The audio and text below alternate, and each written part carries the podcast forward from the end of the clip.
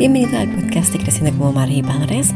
Este es un podcast diario de crianza y bienestar. Mi nombre es Lexa Malavé y soy tu anfitriona en este programa.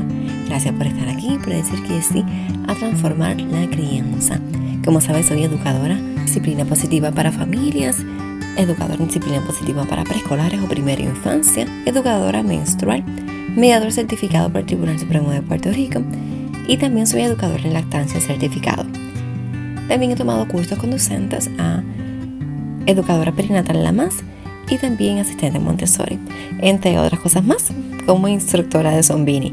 Bueno, y estoy aquí para acompañarte, para que, bueno, más bien que nos acompañemos, que podamos compartir lo que es la crianza, la transformación, porque nuestra manera de criar es nuestra manera de cambiar el mundo.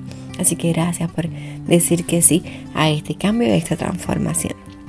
Y bueno, eh, comenzamos los podcasts, así que yo espero que, que, te estén gustando, que estés pasándola bien.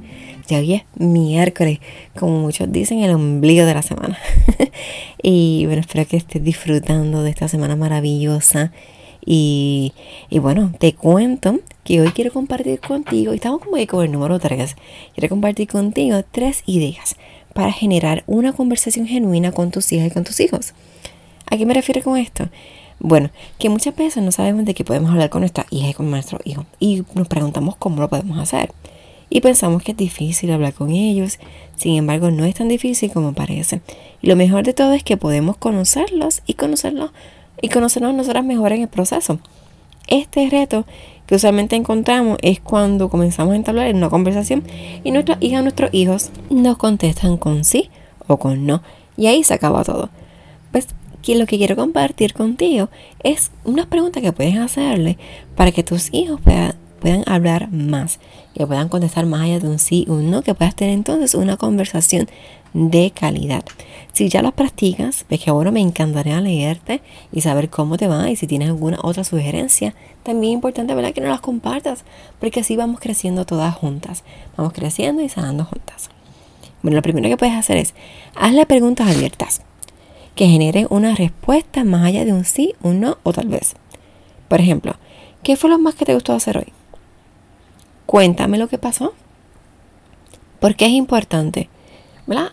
Vas a utilizar estas preguntas dependiendo del escenario y de lo que esté ocurriendo en el momento, ¿verdad? Porque es importante. Quiero colorear este libro y quiero utilizar esto, o quiero hacer este, esta manualidad. ¿Ves por qué es importante para ti hacer esta manualidad? ¿Qué, qué necesitas? Eh, ¿Qué te gustaría sacar de esta actividad? Mm, preguntas así para que entonces puedan hablar más y vas conociendo más y más a tu hija, a tu hijo. Permítele hablar y no interrumpa. Qué difícil se nos hace, ¿verdad? Eh, seguimos hablando, hablando, hablando, queremos interrumpir. Entonces no estamos practicando la escucha activa. Escucha con atención en lugar de pensar en una respuesta. No escuches o no oigas para contestar. Escucha para realmente conocer a otra persona, conocer importante lo que está diciendo. Estamos acostumbrados a escuchar para contestar y ya tenemos nuestra respuesta en mente si la persona aún haber terminado la conversación o su parte de la conversación, ¿verdad? Vamos a cambiar este formato de, de reaccionar. Vamos a responder y practicar la escucha activa. Mantén contacto visual. Si me estás escuchando, es que me, estás mirando, es que me estás escuchando. Eso es. Si no me estás mirando, no me estás escuchando. Realmente me estás oyendo y tienes 20 otras, 20 cosas a la cabeza.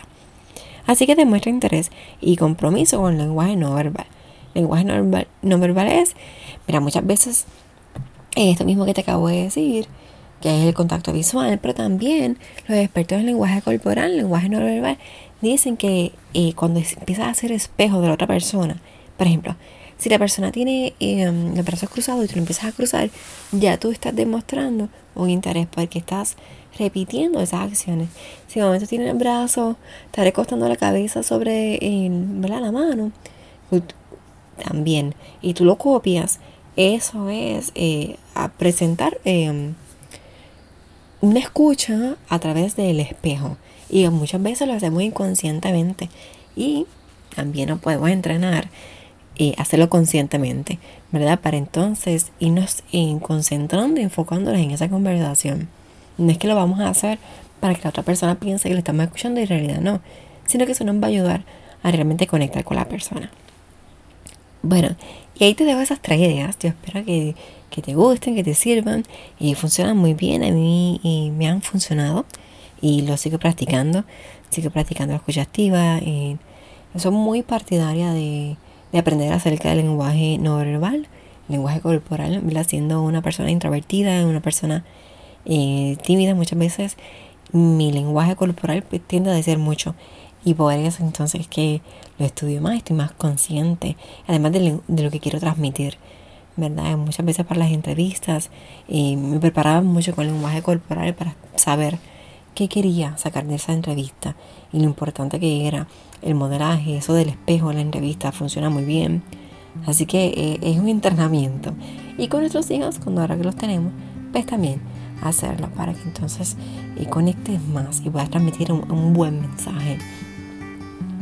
Los podcasts que estoy haciendo este, en esta temporada eh, son más cortos y, quiero que así se queden. Mensaje directo al grano y, sin mucho. Si te gustan así, me dejas saber. Unos van a ser más largos porque son las entrevistas que hago los live que también quiero que te en el podcast. Bueno, y hasta aquí, para no extenderme más, te envío un fuerte abrazo.